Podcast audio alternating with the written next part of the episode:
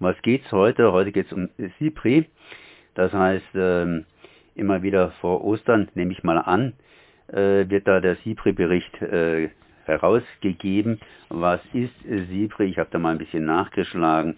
SIPRI ist eine unabhängige internationale Einrichtung zur Erforschung von Konflikten, Rüstungen, Rüstungskontrolle und Abrüstung und so weiter schon seit 1966 auf dem Markt.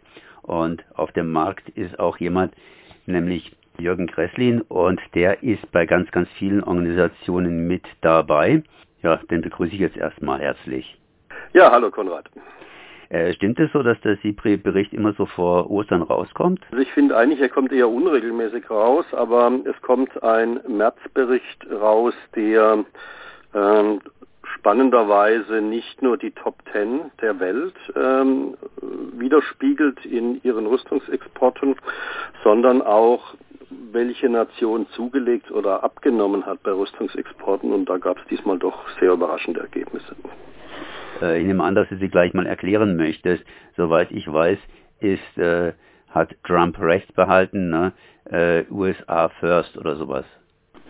Ja, America First, ähm, von seit vielen Jahren America First mit 37 Prozent der Großwaffenexporte, also dieses Stockholm International Peace Research Institute, das du schon angesprochen hast, Cipri, ähm, recherchiert ausschließlich Großwaffenexporte. Also wir sprechen jetzt von Kampfpanzern, Kampfflugzeugen, Kriegsschiffen, Militärhelikoptern. Und da liegt die USA deutlich und schon immer deutlich und sogar zunehmend auf Platz eins mit 37 Prozent der Weltwaffenexporte. Und äh, zunehmend heißt, die USA liegt im Ranking der Staaten, die zugelegt haben, auf Platz drei, nämlich um 15 Prozent. Das ist für die weltführende Rüstungsexportnation eigentlich unglaublich hohe Zahl. Ja, ich habe mich mal ein bisschen aus der Mathematik bedient und dann hier schlicht und ergreifend Europa zusammengerechnet. Allerdings habe ich dann auch die Großbritannia gleich mit dazu genommen. Also da liegt ja Europa sozusagen auch nicht gerade schlecht. Das heißt, wir kommen insgesamt, wenn man so alle EU-Staaten und auch diese Ex-EU-Nation Großbritannien zusammennimmt, auch schon so um die 20 Prozent.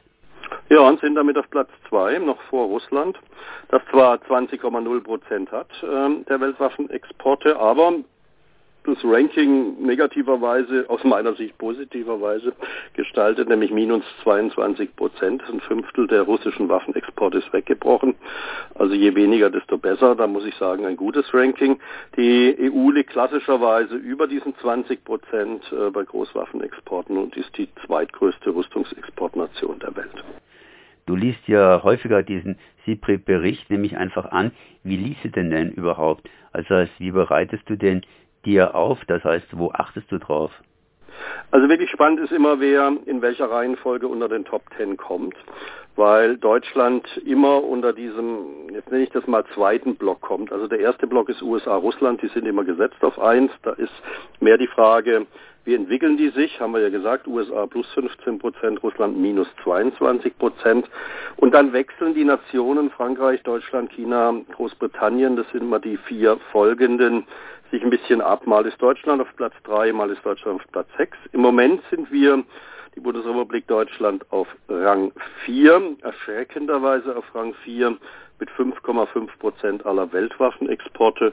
Und jetzt kommt die böse Zahl ergänzend einer Zunahme der Weltwaffenexporte im Zeitraum, sie misst immer so einen Fünfjahreszeitraum, von 2016 bis 2020 im Vergleich zu 2011 bis 2015 plus 21 Prozent.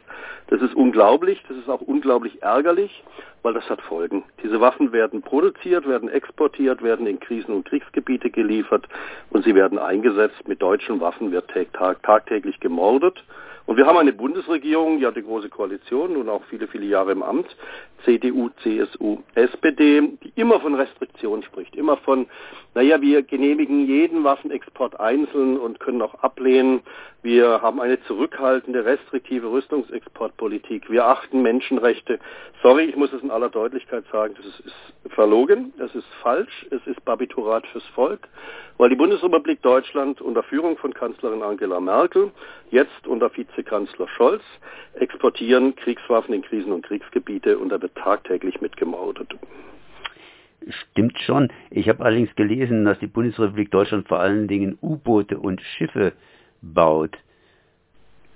Schiffe also das, zum Beispiel für Saudi-Arabien, mit denen dann wieder die äh, Seeblockade rund um ähm, den Jemen und ähm, auch sonst im Golf äh, äh, eingesetzt werden, mit denen Abschreckungspolitik betrieben wird und mit denen aber auch Kriegspolitik betrieben wird. U-Boote sind aktiver Teil einer Kriegspolitik, genauso wie Patrouillenboote. Auch die Kampfflugzeuge, die die Bundesrepublik Deutschland mit Großbritannien zusammen geliefert hat an äh, Saudi-Arabien, 72 Eurofighter, immens hohe Zahl, werden ja eingesetzt im Jemenkrieg zur Bombardierung der Zivilbevölkerung, offiziell natürlich der Rebellen, der Houthi-Rebellen. Nun ist die Bundesrepublik relativ groß, hat auch eine große Volkswirtschaft, Frankreich natürlich auch. Wenn ich jetzt da sehe, Israel ist eher kleiner und mit drei Prozent eigentlich auch ganz gut im Rennen. Ich möchte es nicht verharmlosen, ich möchte nur einfach mal auf eine andere Sache hingehen. Äh, es ist ja ganz schwierig, finde ich, durchaus diesen, diesen Bericht etwas zu lesen. Frank Deutschland zum Beispiel hat ja auch mit Frankreich Kooperation, sprich, äh, wie ordne ich das überhaupt zu, was jetzt hier die deutsche ähm, ja, Exporte von Militärgütern sind und was die französischen. Also müsste man da nicht tatsächlich hingehen und sagen, machen wir mal das Ganze auf Europa bezogen und schauen wir mal, was Europa da so liefert. Also ich meine die EU, die Europäische Union, um es genau auszudrücken. Großbritannien, dein Ansatz am Anfang war ganz richtig, weil ja zum Beispiel, bleiben wir erstmal beim Eurofighter, der Eurofighter ein deutsch-britisches, natürlich noch mehr Staatenprojekt ist. Also Deutschland liefert äh, geschätzt 30 Prozent der Waffenbestandteile für den Eurofighter. Das Rumpfmittelteil kommt äh, vom Premium Aerotech in Augsburg. Die Bordkanone kommt von Mauser in Oberndorf. Die Navigationsanlagen, zum Teil auch Bordcomputer, kommen von Litev, also Northrop Grumman in Freiburg. Also wir sind auch aktiv beteiligt hier in Freiburg mit dem tödlichsten Unternehmen Freiburgs, mit äh, Litev.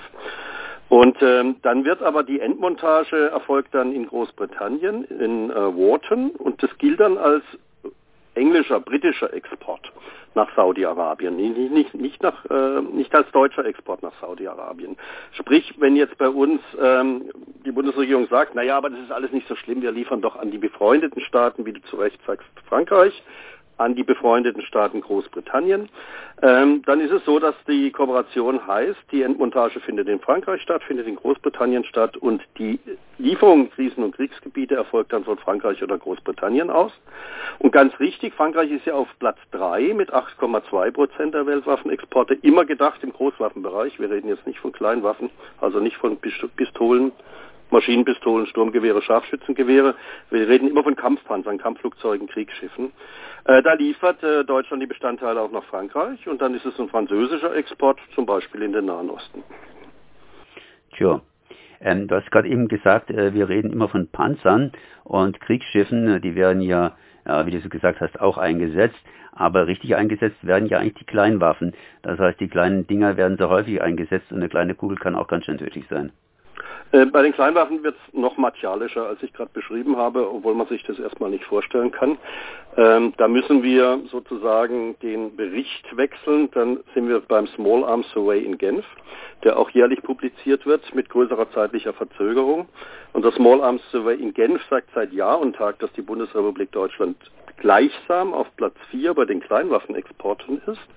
Und die Kleinwaffenexporte sind in ihrer Wirkung noch dramatischer hast du ja angedeutet, weil von 20 Toten 15 durch den Einsatz von Kleinwaffen sterben in den Kriegen und Bürgerkriegen.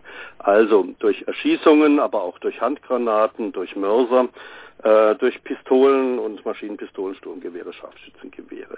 Das heißt, die absolut höchste Zahl der getöteten Menschen, ganz häufig Zivilistinnen, äh, ganz häufig alte Menschen, die nicht fliehen wollen oder können, ganz häufig Frauen mit Kindern, die nicht schnell genug weg sind vom Kriegsschauplatz, erfolgt durch Kleinwaffenexporte. Und da haben wir in Deutschland leider auch wieder eine führende Rolle, maßgeblich durch Heckler und Koch, maßgeblich durch Karl Walter Ulm, also beides mal Baden-Württemberg, maßgeblich wirklich durch eine Firma, die sich jetzt hier in Deutschland vom Acker gemacht hat, nämlich äh, auch aufgrund unserer Strafanzeigen, ähm, auch durch unsere Strafanzeigen das Werk in Eckernförde geschlossen hat, nämlich die Firma Sig Sauer. Gleichzeitig die Kleinwaffenproduktion in New Hampshire in den USA unglaublich hochgefahren hat und heute der führende Kleinwaffenexporteur in den USA, vor allem nach Lateinamerika ist, nämlich Sig Sauer. Die Holding sitzt aber in Emstetten, also in Deutschland. Die Gewinne gehen also alle wieder nach Deutschland. Ja, was will ich dazu sagen? Das will ich erstmal nicht sagen. Ähm, ich möchte noch auf eine andere Sache hinweisen. Axel Mayer sagt ja immer wieder, dass äh, Saudi-Arabien oder ja, äh, Katar etc., ähm, eher Katar als sonnenreiches Land unbedingt Atomkraftwerke braucht. Das heißt, äh, der hat da so seine Zweifel, sprich, äh, was fließt denn alles in diese diese Sache ein. Es gibt ja die Dual-Use-Güter, das heißt, wo man hingeht und nicht so sicher ist, ob das Ganze jetzt militärisch oder zivil verwendet wird. Und so ein Atomkraftwerk in, ja, auf der arabischen Halbinsel könnte ja dann dazu dienen, dass Atombomben gebaut werden. Hat der Axel natürlich ganz recht. Der Axel ist ja auch seit Jahr und Tag gerade im Atomwaffenbereich ein führender Rechercheur und Publik, Publikeur, äh, publiziert. Ähm, Axel hat insofern recht, als dass äh, ganz viele Produkte, die wir von Deutschland aus exportieren, gar nicht erfasst werden von der SIPRI-Liste oder von der Small Arms Survey, weil sie als sogenannte Dual-Use Güter gelten, also Güter, die zivil wie militärisch nutzbar sind. Das geht ganz einfach los bei Mercedes-Fahrzeugen. Ja? Du kannst ein Mercedes-Fahrzeug exportieren in einer Version, sandfarbene Bemalung, damit sie im Krieg nicht so optisch auffallen, schmale Bereifung, damit sie nicht auf die Landminen fahren, äh, militärische Chassis und oben sogar eine Schießluke und der Export erfolgt zivil, zum Beispiel erfolgt in früheren Jahren in den Sudan und auch genehmigt als Zivilexport, weil die Waffe, die eigentlichen Waffen kamen damals dann aus Spanien, das waren äh, Maschinengewehre, die drauf montiert wurden. Und so ist es halt, ist es ein Zivilexport, ist ein militärischer Export. Wenn man mich fragen würde, würde ich sagen, es ist doch klar, wenn es eine Militärversion ist es auch eine Militärversion im Sinne des Genehmigungsverfahrens, ist aber nicht so. Und wenn wir das jetzt übertragen auf den Atomwaffenbereich, ist es ähnlich. Eine wie immer geartetes technisches Gerät, das zur Produktion von Atomenergie oder von Atomwaffen geeignet ist, beides. Die Firma wird immer beantragen für den zivilen Export. Was am meisten weiterhilft in dieser Sache ist, sich anzuschauen, wer ist der Empfänger dieser Dual-Use-Güter. Und wenn es das Verteidigungsministerium ist, dann ist es ein ganz eindeutiger Hinweis, dass hier eine militärische Nutzung später im Empfängerland stattfinden wird. Ich wollte eigentlich noch auf äh, chemische und biologische Kampfmittel eingehen, aber ich glaube, das können wir lassen. Äh, die ganze Sache wird hier etwas zu lang. Es sind natürlich auch noch zwei wichtige Bereiche, die, die eigentlich berücksichtigt gehörten. Äh, mit Sicherheit, zumal äh, Deutschland in der Chemiewaffenproduktion ja über die Jahrzehnte hinweg eine der schamlos agierendsten Nationen war. Wir haben Saddam Hussein, irakischer Diktator, damals die Chemiewaffen geliefert oder wichtigste Bestandteile um dann in Halabscha in einem Tag äh, mehr als 4000 Kurdinnen und Kurden zu töten. Wir haben an äh, Gaddafi in Libyen Atomwaffenanlagen äh, beziehungsweise Chemiewaffenanlagen, nicht Atomwaffen, Chemiewaffenanlagen geliefert und, und, und. Da könnte man sich sehr lange unterhalten. Aber spannend, um nochmal den Kreis zu schließen zu vorhin, ist, dass jetzt am Dienstag äh, dieser Woche äh, der Prozess am Bundesgerichtshof in Karlsruhe über Heckler und Koch befinden wird, meine Strafanzeige vom April 2010, und dann entschieden wird, das ist die zentrale Schlüsselfrage dieses Entscheides, sind Endverbleibserklärungen Teil von Rüstungsexportverträgen. Also darf, wenn Heckler und Koch, wenn die Waffen geliefert werden, über 4000 Sturmgewehre, dürfen die von Mexico City dann auch in verbotene Provinzen geliefert werden oder nicht. Anders die vorhin schon erwähnte Strafanzeige gegen Sig Sauer, da hat das Landgericht Kiel anders als das Landgericht Stuttgart entschieden, dass Endverbleibserklärungen Teil der Verträge sind. Und jetzt muss der BGH als oberstes deutsches Gericht entscheiden, ob Waffen, wenn sie denn exportiert werden, auch da bleiben müssen, wo sie verbindlich bleiben müssen, da wo sie hinexportiert werden und wo die Endverbleibserklärung sagt. Oder dürfen sie reexportiert werden, im Fall von Mexiko in die verbotenen Provinzen, im Fall von Six Sauer Reexport von USA, wo es erlaubt war hinzuliefern, dann aber weiter nach Kolumbien. Ist es ein Rechtsbruch, wenn man von den USA genehmigt, dann plötzlich nach deutschem Verständnis ungenehmigt 38.000 Pistolen in den Bürgerkrieg nach Kolumbien liefert? Und wir haben in dieser Woche eine extrem wichtige Entscheidung für das gesamte deutsche Rüstungsexportkontrollregime. Denn je nachdem, wie der BGH entscheiden wird, haben wir einen Schritt erreicht, das klar ist, rechtlich klar ist. In Verbleibserklärung sind Teil der Verträge, dann würde ich sagen, okay, jetzt gibt es eine Klärung vom obersten deutschen Gericht. Oder das Gericht der BGH folgt der Stuttgarter Linie, nämlich die Tatsache, dass äh, Verbleibserklärung kein Teil der Verträge, der Exportverträge sind. Dann haben wir oben Door und dann wissen wir, dass wir jahrzehntelang belogen worden sind, weil uns die Firmen immer gesagt haben, regt euch nicht auf, die Waffen bleiben hier im Land. Jürgen Gressling hat also ziemlich ein dickes Brot angeschnitten und sehr viel draufgelegt. Wir haben hier aufgezeichnet am Samstag. Das heißt, hat einfach keine Zeit gehabt, vorher irgendwie mit mir zu sprechen. Ich nehme an, dass er bis zur Aussendung auch keine große Zeit hatte, mit mir zu sprechen. Aber vielleicht hast du am Ostern Zeit, äh, einen Spaziergang zu machen. Äh, was würdest du als Ostermarsch empfehlen? Naja, wir haben natürlich jetzt äh, erstmal die rechtliche Frage, aber ich würde den Mülheimer natürlich empfehlen. Ähm, in Mülheim findet wieder ein Ostermarsch statt. Die Friedensfreundinnen dort sind sehr agil. Und sie haben natürlich äh, schon immer im Visier die deutsch-französische Brigade, aber sie haben den Blick auch auf die gesamte deutsche Fehlentwicklung im Militär- und Rüstungsbereich gerichtet. Ich kann nur empfehlen, liebe Leute, geht äh, nach Mülheim und nehmt am Ostermarsch teil. Das war Jürgen Gresslin. Aktion Aufschrei, stoppt den Waffenhandel und, und, und, und, und. Ich danke auf jeden Fall mal für das Gespräch.